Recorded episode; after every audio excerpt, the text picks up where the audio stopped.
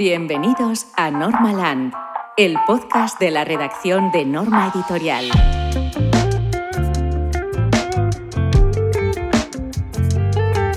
Muy buenas, saludos de José Bermúdez en este nuevo episodio de Normaland. Siempre que tengáis ocasión, rodeados de gente apañada y resolutiva. En Norma tenemos esa suerte con Jorge García, pues como guionista es magistral, prologando lo borda y reseñando convence como todo lo demás lo haga igual de bien, a este tío hay que clonarlo. Jorge, amigo, ¿cómo estás? Muy bien, José. Gracias por la presentación. Las croquetas no, no se me dan tan bien, ¿eh? lo reconozco.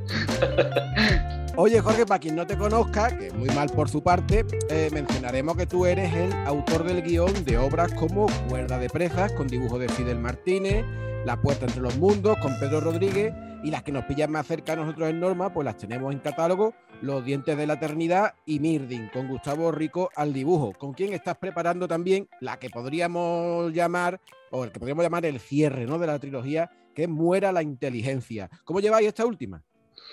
Bueno, ahora eh, estamos en un momento así de, parón porque yo he tenido que dedicarme a otras cosas, ¿no? Voy haciendo el guion así un poco a ratos perdidos eh, pero estamos en la, recta, en la recta final, en el último tercio del, libro.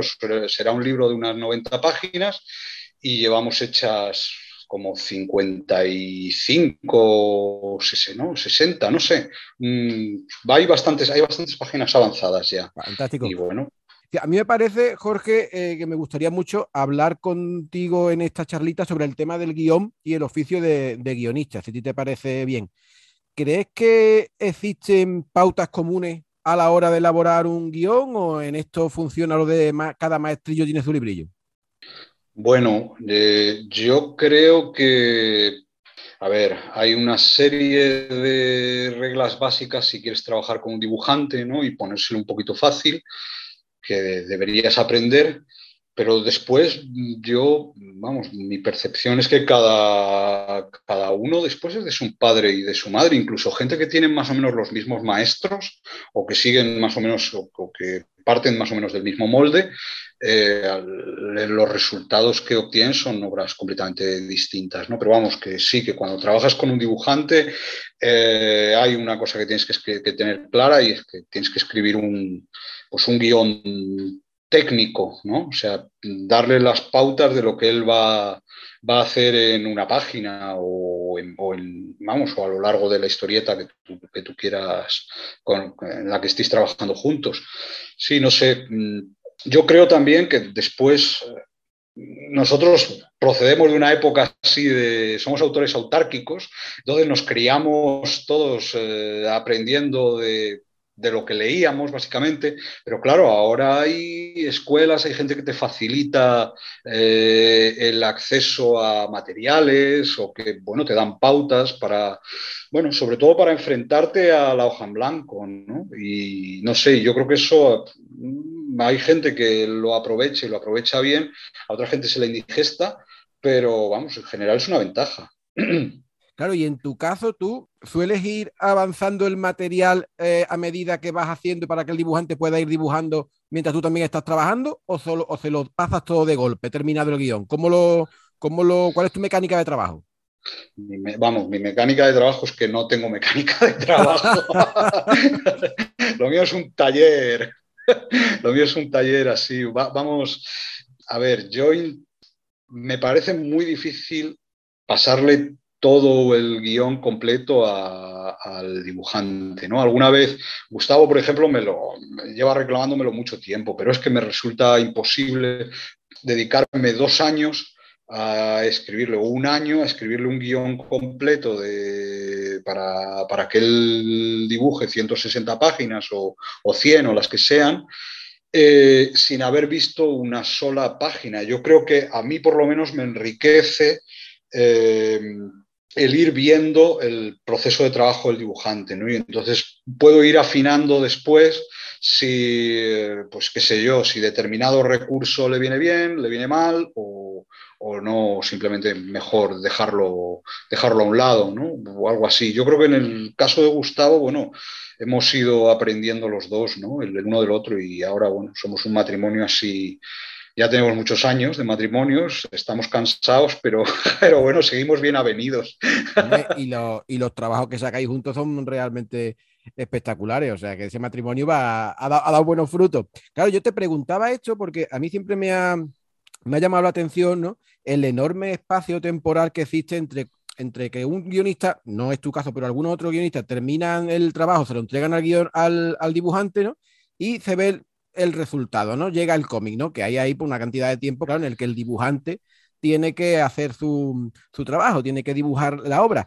Ese páramo no puede conducir a cierto distanciamiento emocional por parte del guionista con el, con el cómic, porque claro, pueden pasar ahí varios años entre que ese hombre entregó el trabajo y luego se encuentra el cómic, ¿no? Sí, a veces esa distancia, bueno, en mi caso existe. O sea, yo ahora mismo estoy, tengo cuatro proyectos así en, entre manos, ¿no? Uno de ellos, el guion está entregado desde hace, no sé, tres, cuatro años quizás, no, estoy seguro. Eh, pero claro, mm, es un proyecto para Francia, ha habido una serie de dificultades, pues no sé, mm, por parte de la editorial y tal.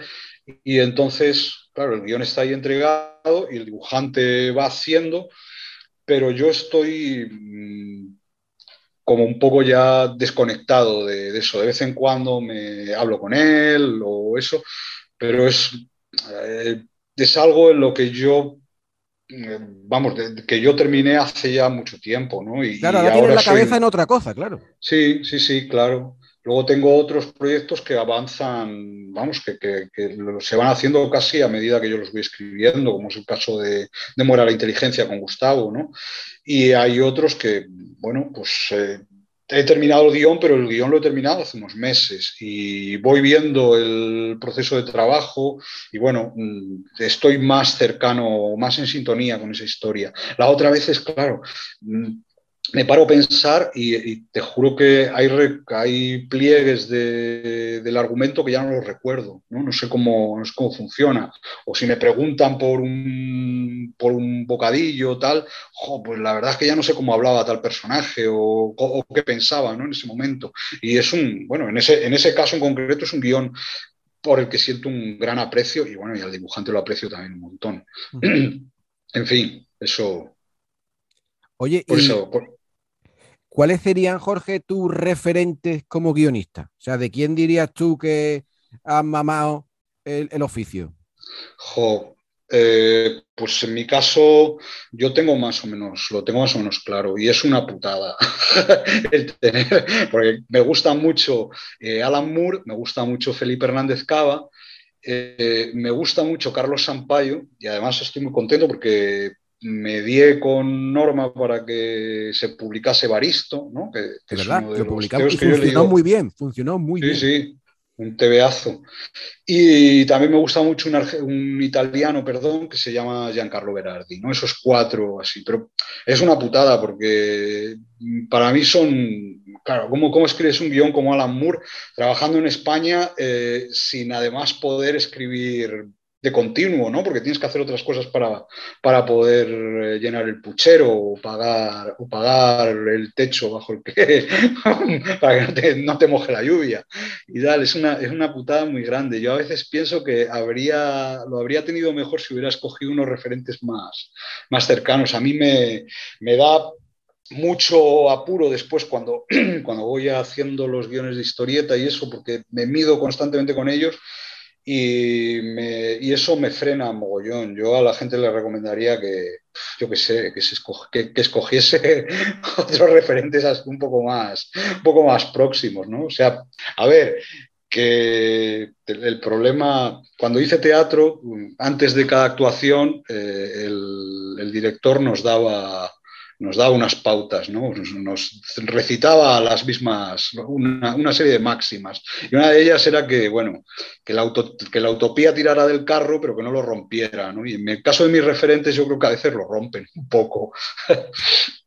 No, a ver, pero bueno, pero joder, los guiones que tú escribes, obviamente eh, han mencionado a, primeros espadas, pero los tuyos son también muy, muy buenos. Bueno, no sé, yo tengo la impresión, así hablando de primeros espadas y tal, de que yo soy como un, como un espontáneo, ¿no? O sea, que nadie me ha dado todavía la alternativa. Me tiro al ruedo, toreas, como sabes, unas veces te pilla el toro y otras veces haces una, una buena Verónica, pero, pero tengo la impresión eso de que todavía no, no, no, tengo cartel. Pues. Eh, y luego, claro, como no trabajas, como no se trabaja así de, de, de continuos, es decir, yo, esta, yo hoy no estaba, vamos, ni, siquiera haciendo algo remotamente relacionado con el mundo de los tebeos, ¿no? sino que estaba corrigiendo unos exámenes para, el Instituto Cervantes. Eh, mañana seguramente seguiré haciendo eso. La semana que viene tengo que entregaros unos trabajos de, unos textos para, las revistas de, Norma y tal. La revista Descubre. Entonces, claro, cuando te quieres sentar a escribir un guion que tiene 90 páginas, pues realmente lo suyo sería poder tener, qué sé yo, dos, tres meses eh, tranquilo y poder sentarte en el ordenador para, escribir eso con, total dedicación, ¿no? consagrado a eso. Pero como no puedes, bueno, pues lo vas, lo vas construyendo como si fuera una especie de, de puzzle o de telegrama que vas eh, eh, poniendo una frasecita, mm, al día siguiente me escribes otra o haces una viñeta o, y así, bueno, poco a poco. Con Gustavo el avance es agónico, es como, como liquidar un cáncer, ¿no? Que va despacio, pero, pero va poco a poco, sí. ¿Y tú crees que esa realidad es común en todos los guionistas a nivel nacional en España? Es decir, que no puedan tener el hábito continuado de poder escribir, sino que tienen que buscar otros otros quehaceres? No, hombre, yo creo que, no sé, hay gente que trabajando, que está trabajando, por ejemplo, para, para, Francia, pues que, no sé, yo pienso en el caso de Juan Díaz Canales, y es algo que se nota, ¿no? Que es alguien que está dedicado al, a los guiones que escribe, que se puede sentar y estar, pues qué sé yo, los dos, tres, cuatro, cinco, seis meses que precise el corto maltés, ¿no? O, o el gentleman o lo que sea. ¿No? junto a Teresa Valero en ese caso. Eh, después hay otra gente que, claro, tiene que compensar. Eh, a ver, si, escribiendo un guion de historieta mm, al, cada tres meses no te, no te llega, pero escribiendo uno al mes te llega, pues tiene que, tiene que ser más rápido, ¿no? Es el caso, por ejemplo, de, del Torres.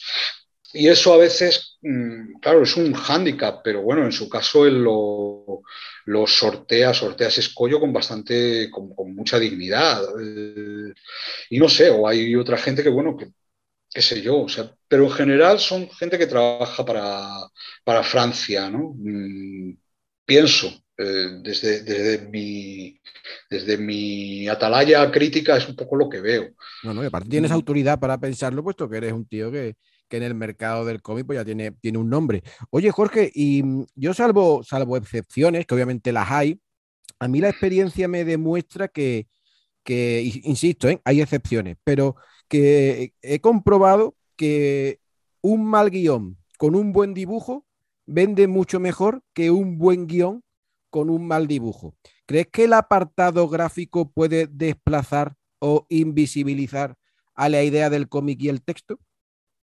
El TVO, no lo podemos olvidar, es un medio visual. ¿no? Es decir, el mejor guion del mundo eh, no es nada hasta que nos llega un dibujante y, lo hace y lo plasma en imágenes, no es capaz de cristalizar en imágenes. O sea, piensa, qué sé yo, en Watchmen, por ejemplo, pues, pues, es un pedazo de, guion, es una obra de, ingeniería narrativa, pero es que si eso no lo dibuja Dave Gibbons, no existe. O sea, eh, en el caso de los guiones y los dibujos, yo creo que a largo plazo me da la impresión de que mm, no es, a ver, tiene que funcionar un poco una cierta mezcla, ¿no? Es decir, puede ser un, un dibujante que aparentemente, o sea, que, incluso pueda resultar desagradable, eh, pero si el guion o si la historia, si, su dibujo, perdón, se funde muy bien con la historia, creo que a la, larga, eh, no en el corto plazo, a lo mejor en el corto plazo, pues el, el TVO no da, eh, no llega, no accede al gran, a las masas de público, ¿no? al público. Pero creo que mm, si han logrado esa, esa fusión, en 5, 6, 7, 8, 9 años, ese TVO se va a poder seguir leyendo. Digo leyendo, ¿no? En cambio, eh, no sé, lo vimos por el fenómeno de imagen hace un montón de años, ¿no? Tú lees aquellos TVOs de superhéroes de imagen. Hoy día y salvo aquellos que están escritos por, eso, por, por, Neil Gaiman o por Alan Moore o por gente que, bueno, pues eh, tiene, tienen cierta cocina en esto de, la escritura, eh, no resisten una lectura. O sea, los puedes mirar como una curiosidad casi sociológica o, o, sociopática, pero, pero creo que pierden, o sea, ya han perdido su sentido como, como el como obra de, lectura, ¿no? Como algo así.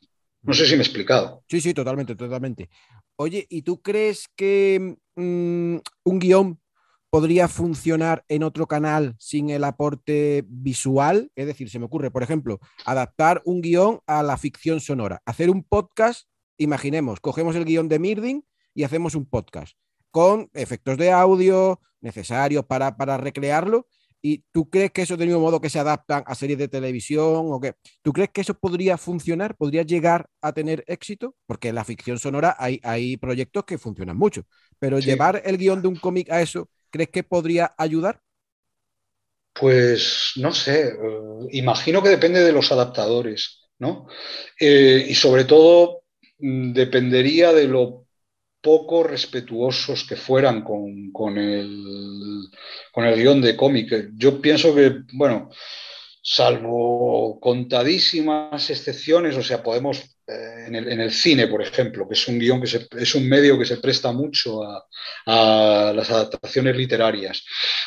Eh, tú piensas que salvo casos yo qué sé, el halcón maltés, ¿no? En el que prácticamente están los diálogos exactamente como son en la novela, eh, la mayor parte tienen que hacer un trabajo de, adaptar ese material al, medio y muchas veces la adaptación es muy traicionera. Yo si hicieran, si alguien me propusiera lo de hacer un podcast sonoro de Mirdin o de Los Dientes de la Eternidad o de lo que sea, eh, yo le propondría que, vamos, yo, me quitaría de en medio y que hicieran el trabajo con absoluta libertad, ¿no? Si tienen que traicionar las fuentes, que lo hagan. Porque eh, entiendo que están trabajando desde otro medio. ¿no? Eh, no sé si, vamos, no sé si nuestro, en el caso que de, Gustavo y, mío, en concreto, si en ese caso en concreto podría funcionar, la verdad es que no tengo ni idea. Pero vamos, yo estoy convencido que depende de la imaginación de los adaptadores. Pero crees que, por ejemplo, dices que en el caso del trabajo de, de Gustavo y tuyo quizás no, pero quizás otro, otro, otro tipo de cómic ¿Lo ves más adecuado para eso? ¿Podría sí. sí, hombre, yo creo que sí que podría funcionar perfectamente. Claro, ya te digo, depende de, depende de la, de la habilidad del adaptador, yo creo, de, la persona que, se, el amor que sienta por ese material y de las ganas que tenga de hacerlo y sobre todo, bueno, pues de su conocimiento del, medio en que trabaja, ¿no? No, del, no tanto del cómic como del, como del medio en que trabaja, sí, sí sí, se podría hacer, claro. Jorge, a nivel nacional y actual, ¿quiénes son para ti los grandes nombres del guion? Es decir, ahora mismo en España, ¿quiénes están haciendo guiones que a ti te gustan mucho especialmente? A ver, yo mm, no soy mucho de, citar nombres, pero yo creo, vamos, voy a citar así algunas obras vale, vale, de acuerdo, lo que, que me gustan, ¿no? Que me gusta el, guion como está escrito. Me gusta mucho el trabajo de, el trabajo que hizo Raúl en el arte de en el arte de morir me parece espléndido. Creo que las dos últimas, dos o tres últimas páginas, bueno, a mí me pone la piel de gallina. Parece un trabajo muy, muy bien hecho y me sorprende porque el dibujante, eh, Bertet, que es un dibujante francés así muy clásico, es muy frío, es, pero, sin embargo le da una calidez, el guion está tan bien escrito que bueno, a mí me, me sorprende, es un guion que yo he defendido a capa y espada. Después, así más reciente, Astiberri publicó hace unos meses un trabajo de, de Gaby Beltrán y eh, con Ángel Trigo, que se titula El mecanismo, y el mecanismo está muy bien hecho, y además, bueno, Ángel, que es un dibujante charro, que lo conozco bien, eh, pues hace un trabajo memorable el tipo, o sea, muy, muy, muy fino en la... Eh, eh, ¿Cómo te digo? sugiriendo la psicología de los personajes y el guion está muy bien escrito, el tema de los diálogos y, la, el avance de la historia y el final tan retorcido. A, mí, a mí esos dos en concreto me parecen que están muy bien hechos. Claro, Hernández Cava es como un como un win-win, ¿no? o sea, es, un, espejo en el que intentar mirarse, ¿no? Es, es un acierto seguro. Lo que, lo que ocurre es que, claro, a mí me pasa que, eh, es como el padre este que, que, uno tendría en algún momento que decir, venga, lo tengo que matar porque no puedo, o sea, son, son influencias muy fuertes, son demonios culturales muy fuertes. Entonces, o los, o los eh, ¿cómo se dice? O los fagocitas, o eres capaz de digerirlos, o te acabas convirtiendo en una especie de, pues qué sé yo, de, parodia, ¿no? De versión distorsionada de, ellos. Yo, que es un poco a mí, em, yo siempre he pensado, no sé si conoces, hay un guionista inglés que se llama, inglés, escocés, que se llama Grant Morrison, y Grant Morrison es como una especie de parodista involuntario de Alan Moore, ¿no? O sea, es como como Jope, pues si Alan es un peso pesado, por irnos al mundo del boxeo, eh, este sería como, como un peso pluma que se ha querido colar allí, ¿no? Y, usa los mismos movimientos y las, mismos, los mismos, las, las mismas maneras de, de, Moore, pero claro, le faltan un montón de, de cosas que tiene el otro, ¿no? Eh, y yo creo que a veces a mí me pasa un poco eso, que termino siendo un periodista involuntario de Hernández Cava o de Moore. Hay otras veces que no, que siento que ya estoy un poco liberado de, eso. Vamos, incluso hubo una época en que yo imitaba mucho a Sampaio, pero me decían que imitaba a Hernández Cava. Entonces yo estaba muy contento porque decía, sí, que digan esto, así yo puedo seguir imitando a Sampaio sin que nadie diga nada. Jorge, y tú que comentabas antes, ¿no? Que, eh, colaboras con nosotros en la revista Descubre, tú prácticamente conoces desde hace unos años nuestro catálogo en lo que a europeo y americano se refiere y ahora también astronave, la práctica totalidad, porque lo tienes que leer todo, ¿no? Para los textos que nos redactas para la revista Descubre. De lo, de lo último, de los digamos, últimos meses, últimos años incluso, de todo lo que has leído nuestro, eh, tanto nacional como internacional, ¿qué obra recomendarías tú por su guion? Mira, dos, dos. Eh, una que es In, eh, es una novela gráfica de Will MacPhail. Eh, bueno, me parece que tiene un, un guion que es una es que es bueno armonía pura ¿no? y además tocando los sentimientos de una forma muy suave ¿no? o sea él, no sé parece un guion escrito en forma de partitura puedes notar cómo te pulsa las las cuerdas del alma y, y, creo que es una novela ah, además es uno de los pocos títulos que yo creo que realmente funciona como novela gráfica. O sea, esto que muchos han defendido, ¿no? De la novela gráfica o tal, incluso aplicado a gente como, como Eisner, creo que ahí cristaliza muy bien eh, por el tamaño que tiene, por los temas que trata, por la ligereza con que está contado. Vamos, a mí me parece fantástico ese. Y eh, recientemente, yo creo que saldrá el mes que viene, hay una novela gráfica también americana que se llama Upgrade Soul. Exactamente, sale ahora a finales de julio, sale. Actualizar Alma, y, eh, que es una, es una obra eh, que toca un palo tiene un tono completamente distinto, es muy inquietante y a mí me recordó a películas que yo había visto de, terror de, finales de los 70 o principios de los 80, así, eh, tipo coma o algo así. Uno, uno sale de, su lectura con, esa, una sensación de inquietud tremenda, ¿no? Pues de inquietud por el presente y de inquietud por el futuro. Eh, pero el guion, el guion es es un, ese sí es un mecanismo de relojería. O sea, ahí está trabajando con, el, con, la, con, la forma en que percibimos la historia y, jugando con el suspense. Eso me pareció magistral también, muy, muy, muy bueno. Y vamos, esos son los dos así grandes. Luego hay un, hay un guionista que a, veces, que a veces acierta, a veces no, también americano, que es Jonathan Hickman, eh, y de Corum, por ejemplo, me ha gustado mucho sobre todo el tema de la construcción del mundo, del, universo que crea tan amplio, tan vasto, que a veces me recuerda a obras de ciencia ficción de, literatura como, pues lo que sé, tipo Dune o, un escritor que me llama mucho la atención, que es Corviner Smith, de los, de los 60, que trabajó para, para, vamos, que era un, este, este tipo era, hacía manuales de guerra psicológica y había habido muchos años en China y tal, y bueno, pues este, este de Korn también me parece que está muy bien. Así, esos tres títulos yo creo, me, me han sorprendido mucho. Jorge, muchísimas gracias por tu tiempo y por tu magisterio. Gracias a ti, José. Siempre es un placer hablar contigo. Un abrazo grande. Un abrazote.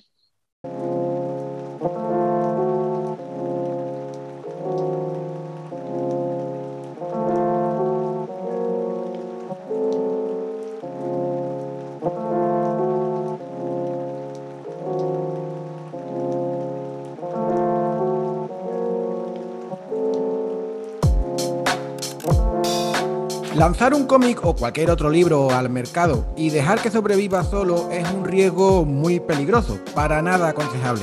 Las posibilidades de que pase desapercibido el producto son muchas. Suerte que las editoriales, en nuestro trabajo de promoción y marketing, contamos con el apoyo de personas como Javier Arias, que es el coordinador regional de comunicación en FNAC de Madrid. ¿Qué tal Javier? ¿Cómo estás?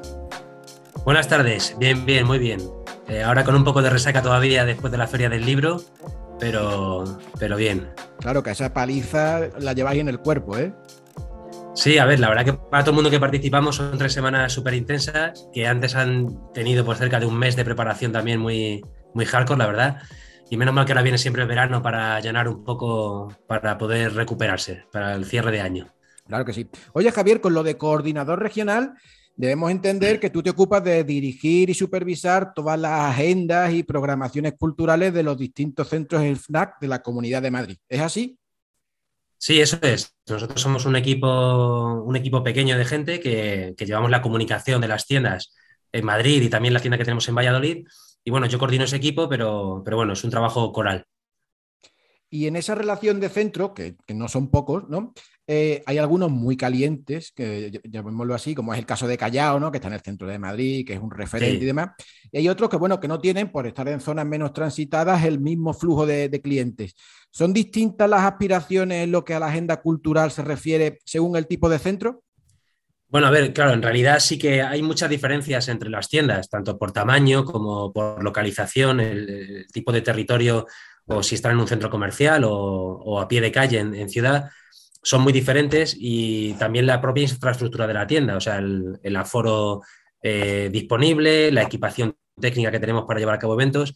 Entonces nosotros intentamos siempre adaptarnos a, cada tienda, intentando que el contenido sea lo más interesante posible para el sitio en el que estamos eh, programando y que, y que, bueno, pues eh, lo que hacemos es eso, adaptarnos a cada, a cada tienda y sus diferencias. Claro. E imagino que todas las editoriales, hablando del sector editorial, ¿no? Os pedimos callado, ¿no? Y que serán tantas las propuestas que en ocasiones os veréis obligados a, seleccionar, porque no, todo cabe, entiendo. Eh, ¿Usáis algún tipo de criterio a la hora de seleccionar las diferentes propuestas que os vamos haciendo llegar? Sí, bueno, como dices, lo habitual es que todo el mundo, al final callado, pesa en, la simbología, en el, en el imaginario de Madrid, pesa muchísimo porque fue la primera tienda, es la más grande, el, que está en el centro, y eso hace que efectivamente todo el mundo, editoriales, los autores, eh, además fuera del mundo editorial, también en otros eh, universos culturales, pues todo el mundo quiere siempre callado, pero bueno, como dices, por, una, por un lado no siempre es posible porque tenemos una sala y 30 días o 31 al mes, entonces no, no se puede hacer todo en callado. Y luego es que realmente, eh, por nuestra experiencia, eh, las ciudades, y Madrid no es diferente, y los, municipios que la rodean, pues tienen también un potencial enorme, o sea, de, tanto de tránsito como de vida cultural bastante agitada. Y a veces es que nosotros sabemos que hay cosas que funcionan mejor en otras localizaciones. O sea, véase, por ejemplo, las actividades infantiles o ciertos contenidos como, en fin, de contenido relacionado con el manga o con el videojuego, que sabemos que funciona mejor en otros sitios. Eh, entonces nosotros intentamos, por nuestra experiencia, pues eh, asesorar e informar un poco y, hacer que todo el mundo entienda que, es tan interesante a veces programar en una tienda de la periferia, como puede ser Torrejón, La Vaguada o Majadahonda, como hacerlo en Callao. hay que adaptar el contenido a cada localización y, no dejarse llevar a veces por el peso que tiene en el imaginario el centro de Madrid, que, tiene cosas muy buenas, pero que también lo tienen otros, otras localizaciones. eso me parece muy interesante. O sea, ¿es posible que un, que un evento por la temática que aborda pueda resultar más exitoso en un, en un centro de FNAC de la periferia que, en Callao, por ejemplo?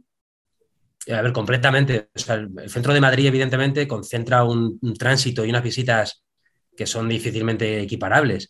Pero es verdad que el tipo de visita y el perfil de, el perfil de gente que visita el centro, pues lo hace con un ánimo diferente a cuando están en su barrio, como puede ser, imaginaros el caso de, La Vaguada o el caso de Madrid Río, que, son ciudades ubicadas en, Madrid, en el municipio de Madrid, pero que están en barrios eh, muy populares, con un, con una gran, con un gran tejido eh, sociocultural, eh, con, muchos, con muchos vecinos y, luego hay tiendas que tenemos en centros comerciales que público familiar o, bueno, en fin, gente interesada, por deciros algo, en hostelería, en repostería, en, libros de este tipo, libro práctico, pues eh, seguramente funcionen mucho mejor en estas localizaciones que en Callao. O sea que aunque nunca se sabe, porque esto no es una ciencia exacta y a veces uno le sorprende cómo hay cosas que funcionan muy bien en el sitio más insospechado y al revés, pero, pero es que en realidad eso, no todos los contenidos eh, funcionan igual en todos los sitios y, no siempre el centro de una ciudad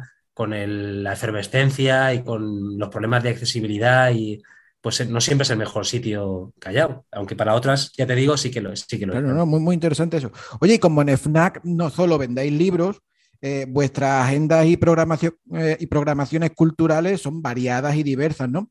Perseguís que la oferta sea equilibrada, es decir, que existan eventos vinculados a cada sección y me interesa sobre todo saber si procuráis que el cómic, que es lo que nos atañe a nosotros, esté presente en todas ellas. A ver, nosotros, como comentas, es verdad que, FNAC es una, es una tienda, un, distribuidor muy transversal que, en fin, como tratamos todo tipo de productos culturales y tecnológicos, pues intentamos que la agenda refleje eso. Eh, lo único es que, evidentemente, en la industria editorial, la industria del libro en general, eh, tiene una actividad y tiene una, tiene una vitalidad que no tienen otras industrias. O sea, es muy. Es, una industria en la que tanto las editoriales como, como las distribuidoras y sobre todo los autores tienen mucho interés en visibilizar y en promocionar su trabajo, cosa que no siempre ocurre en otras industrias culturales o tecnológicas, en las que también movilizar, hacer actos promocionales, pues también tiene un coste mucho más elevado. Al final, em, de alguna manera, el mundo del libro puede promocionar su trabajo con unos costes bastante reducidos, porque sobre todo es la palabra. Sea, al final solo implica que haya gente que se pueda reunir para hablar sobre un tema, cosa que con otras industrias pues, resulta más difícil. Luego lo bueno que tiene es que el mundo del libro también es muy diverso y efectivamente eh, nosotros tratamos desde cómic, como decías, y el libro ilustrado, por ejemplo, a libros de política, libros de historia, narrativa, ensayo, libros sobre ciencia, eh, como decía antes, sobre temas de cocina, infantiles. Entonces, eso nos hace acercarnos al resto de universos culturales eh, sin dejar de trabajar el mundo del libro. Y en cuanto al cómic, eh, es una cuestión también de, primero, de amor nuestro por, por, esta industria, porque la mayoría de todos, todos nosotros leemos cómic, somos apasionados de del cómic y, tenemos muy buena relación con los autores, con, vosotros, con editoriales, pero digamos que lo que hacemos es eh, equilibrar mm, una en cuanto a nuestras prioridades de mostrar todo el producto que, vende FNAC con a la vez la capacidad que tiene cada industria para, para promocionar y visibilizar sus trabajos. Y Javier, los encuentros digitales que surgieron con la pandemia, ¿no? Pues todos los encuentros en Instagram y todas estas sesiones que se hicieron online, ¿Han condicionado de algún modo la participación y asistencia en la actualidad a las sesiones físicas que se han retomado tras la pandemia o no? ¿O la gente tenía ganas de calle y eh, el, flujo de asistentes es el mismo que antes? los primeros meses, cuando con la llamada desescalada, eh, sí notamos que había cierta reticencia, había gente todavía, había cierto miedo y sobre todo la gente se había acostumbrado a hacer los streaming, pero eso duró poco tiempo porque luego enseguida tanto el público como los autores yo creo que enseguida echaron de menos la calidad que tiene un encuentro físico, un encuentro real en el que puedes ver, charlar, eh, estar con la gente cara a cara a pocos metros de distancia. Y, eso con el tiempo yo creo que se ha normalizado y ahora los encuentros eh, digitales, streaming, yo creo que lo que hacen es complementar muy bien los encuentros físicos en los que los autores se encuentran con su público y en muchas ocasiones es un formato muy híbrido porque para nosotros es frecuente tener un acto en el que alguno de los ponentes entra entra por videollamada o se graban y luego se transmiten en streaming. O sea que yo creo que ha complementado y ha abierto nuevas puertas sin cerrar lo que eran los encuentros físicos de toda la vida. Y siguiendo con, los eventos en espacios físicos, Javier, en algunos países del norte de Europa em, se han animado a cobrar por la asistencia a encuentros con, autores y con cierto éxito, ¿no? incluso presentaciones de libros. ¿Tú crees que podremos llegar a, ver eso en España con el, con el nivel medio de asistencia que tienen los eventos? A ver, con lo que ha pasado en los últimos años, yo creo que mm, no podemos saber qué va a pasar, porque es verdad que todo lo que pensamos que era intocable o que no podría ocurrir nunca, hemos, visto todos cómo puede ocurrir y cómo eh, las evoluciones a veces se aceleran de la forma más insospechada y no, me atrevería a decir que esto no pueda suceder aquí, pero en el caso de FNAC en concreto, eh, en nuestra idiosincrasia, en el propio concepto de forum y de agenda FNAC, siempre estuvo desde los orígenes el poder compartir de forma gratuita, al ser un punto de encuentro de los autores con los clientes pero desde un punto de vista cultural, en el sentido, ahí nosotros nos alejamos de nuestra facilidad comercial y lo que hacemos es servir de punto de encuentro entre los creadores de contenido y su público, eh, facilitando el que luego puedan consumir esa cultura. O sea, es una manera de acercar eh, la creación de contenido, eh, los creadores al público para conocer pues nuevos trabajos y profundizar o conocer mejor a gente que ya conocían de pasada y a raíz de ese encuentro, el, estimular el que la gente acabe comprando esos libros, comprando esas películas, eh, en fin, eh, equipos fotográficos. Entonces, no sé lo que podrá ocurrir a futuro, pero para nosotros, digamos, el compartir de forma gratuita en nuestro espacio de forum eh, la cultura, los contenidos que crean pues una serie de personas que, que nos hacen más felices a todos con su trabajo, pues no, en, nuestro, en, nuestra compañía no creo que, esté a corto ni medio plazo una solución así. Oye, y en relación a, los cómics y además libros, los formatos que habitualmente solemos trabajar o que solemos proponer desde las editoriales son la presentación, cuando es una novedad, el encuentro con el autor, cuando quieres hablar un poco de su bibliografía, ¿no? Las secciones de firma, que es algo que en lo que autores comiqueros pues no funciona muy bien, porque quiera que no las dedicatorias pues son mucho más atractivas. Y obviamente siempre la implicación del autor a la hora de difundir es muy importante. ¿Tú crees que estos formatos eh, admiten algún tipo de innovación? ¿Los podemos mejorar de algún tipo o es que ya no, no, podemos de algún modo aplicarles ningún tipo de mejora? Ya están creados y es muy difícil de, mejorarlos aún más. En lo que a formato me refiero, ¿eh? Sí, no, no. A ver, es verdad que el formato charla-presentación es un formato muy perfecto en cuanto a que una persona se sienta delante de un grupo de personas y tan, o solo o acompañado, pues les habla de su trabajo, de cómo lo ha hecho. En ese sentido, hay diseños, no solo en el mundo de la ingeniería, sino en el mundo de, por ejemplo, de la producción de eventos, que, están muy bien diseñados. O sea, digamos, imaginaros un showcase, un, también un concierto, un pequeño concierto para música, pues el hecho de que alguien pueda cantar tres, cuatro canciones y contarle a la gente lo que hace, pues eh, son formatos que, que están muy perfeccionados y funcionan muy bien. Eso no quita que efectivamente a veces nos limitamos todos mucho a, ir siempre a esas fórmulas que están muy manidas, ¿no? Entonces, a nosotros, por ejemplo, nos gusta mucho trabajar un formato de evento, tanto para cómic como para el libro ilustrado, y es algo que llamamos ilustración en directo. Esto no es nada nuevo, ni lo hemos inventado nosotros, porque murales o mm, pinturas con acrílico en escaparates, en cristaleras, es algo que se lleva haciendo muchísimos años en, muchos sitios, pero nosotros es verdad que hemos empezado a, introducirlo en nuestra rutina de programación de una forma cada vez más frecuente y es un formato muy bonito porque, por un lado, muestra pues, al dibujante, a la ilustradora, a, la persona que crea contenido. Eh, la gente puede verle en directo trabajando, que es algo muy poco habitual. Cuando encima se hace una cristalera y lo hacemos desde dentro de la tienda, es muy interesante ver la cara las posturas, el cómo trabajan, cómo, cómo trabajan la parte material, ¿no? De, eso, de materiales, cómo pintan. Y luego también tiene un componente también de, a nivel de promoción y de, visibilización del trabajo muy interesante y es que esos murales o, pinturas quedan durante una quincena o durante un mes, dependiendo un poco de, lo que se acuerde, de forma que es un evento que, dura más en el tiempo, no es como una presentación que dura media hora, 40 minutos, luego se firman los ejemplares y cada uno a su casa. Entonces, a nosotros nos gusta mucho complementar las presentaciones y firmas con este formato siempre que se puede. También nosotros tenemos la suerte de tener una sala de exposiciones y siempre también que es posible, sobre todo en el caso, por ejemplo, de cómic, libro ilustrado, fotografía también, pues el que acompañe a la presentación o la firma, pues si podemos siempre una, exposición de originales. Entonces, en ese sentido, creo que en la parte sobre todo de cómic, eh, todo lo que implique el mostrar el trabajo de los artistas de una manera, eh, eh, ir más allá del cómic, del producto, que, el producto cultural que tú compras y te llevas a tu casa para disfrutarlo en la intimidad de tu, de tu casa, creo que el llevar esa parte gráfica del trabajo del artista, al evento, pues es muy interesante. ¿Y algún evento relacionado con el cómic reciente, Javier, que hayáis celebrado y que haya resultado un éxito? ¿Que recuerdes así alguno? Pues en marzo eh, celebramos en FNAC eh, el mes del manga, que bueno, fue simplemente una excusa para, presentar a nuestros clientes un poco pues, toda la diversidad que tiene este género que está en crecimiento constante y nos pareció una buena oportunidad pues, para hacer un trabajo de prescripción, de recomendación y nosotros, aparte de esa propuesta comercial, hicimos una, batería de actividades eh, culturales de todo tipo, desde alguna firma, presentaciones, charlas, eh, alguna masterclass.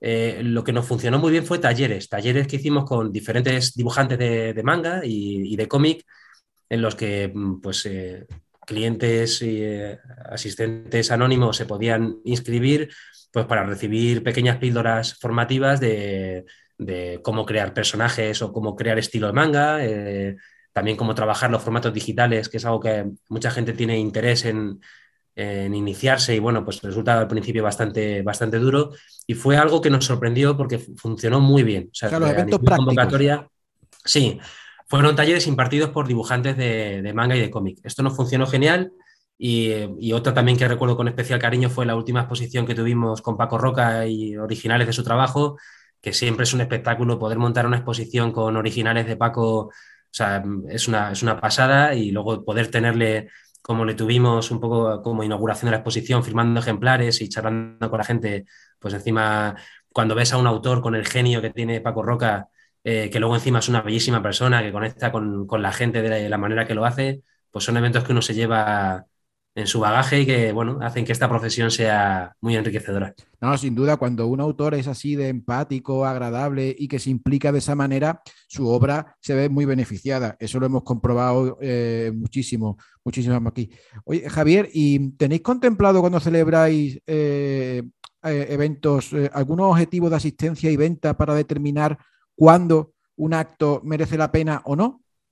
Bueno, a ver, nosotros sí tenemos digamos que nos marcamos unos objetivos eh, de asistencia, eh, no comerciales, porque nosotros, eh, FNAC, como, empresa de distribución de productos culturales tecnológicos, evidentemente pues tenemos objetivos de ventas.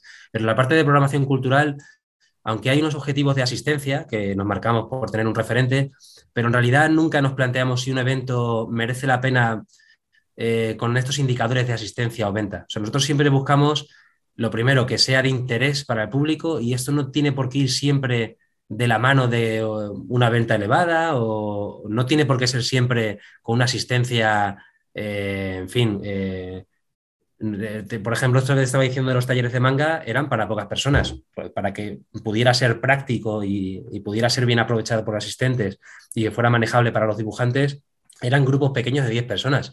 Eso en cuanto a foro de un evento, pues es algo muy reducido y muy modesto, pero para nosotros merecía la pena de una forma tremenda, ¿no? Entonces, eh, para nosotros el, criterio a la hora de decir si, si, un evento merece la pena o no, no es tanto el cuánta gente convoca o, cuánto, cuánta venta genera, que eso digamos que no es bienvenido, si viene mucha gente y mucho, pero nos guiamos más por, por la relevancia a nivel cultural, por, por por el impacto que generan los asistentes. Eh, digamos que, eh, ya te digo, no buscamos tanto ese indicador de, asistencia y venta como, como, relevancia cultural. Y para ir acabando, Javier, tú que eres un buen lector de cómic, recomiéndame alguno, bueno, recomienda a la gente, alguno de norma que hayas leído últimamente que te haya gustado mucho. Mira, lo último vuestro que me ha. De hecho, tengo en casa todos los volúmenes que los estoy coleccionando. Es eh, la saga de Zorhal. Ajá. que bueno, me parece increíble. Los integrales, ¿no? Eso es, eso es. Sí, sí, ya tenía, tenía alguna edición de las antiguas, pero no tenía, no tenía toda la colección. Y ahora he ido siguiendo con bastante, con bastante fidelidad las fechas de lanzamiento para irme haciendo con, con los tomos y me parece increíble. O sea, lo que me gusta, bueno, evidentemente, aparte del valor que tiene en sí la obra, ese trabajo que hacéis luego de eh, reunir bocetos, eh, entrevistas. Sí, claro, ese contenido adicional para hacer más atractivo un, un, cómic que, bueno, que no es inédito, pero que sí. que en un formato integral, pues gana ese atractivo, ¿no? Bueno, y claro, no es inédito para nosotros, o sea, porque la gente que tenemos ya más edad o que llevamos más tiempo acercándonos al mundo del cómic, pues el Torgal, digamos que no es ninguna novedad, o sea, es, es un referente clarísimo pero hoy en día hay mucha gente que está descubriendo que no sabían de la asistencia Torgal y lo están haciendo gracias a, la recuperación de, que estáis haciendo de, los tomos. Y creo que eh, ahí está la gracia muchas veces, es el, recuperar trabajos que hacen que, en fin, que nuestra vida sea mejor, porque al final los libros, la cultura, los cómics, eh, lo que hacen es eso, enriquecer nuestra vida y, en fin, hacer que, que esta vida que a veces se hace un poco cuesta arriba, pues sea más llevadera. Pues Javier Arias, muchísimas gracias por tu tiempo. Un abrazo muy grande. Muchas gracias a vosotros. Hasta luego.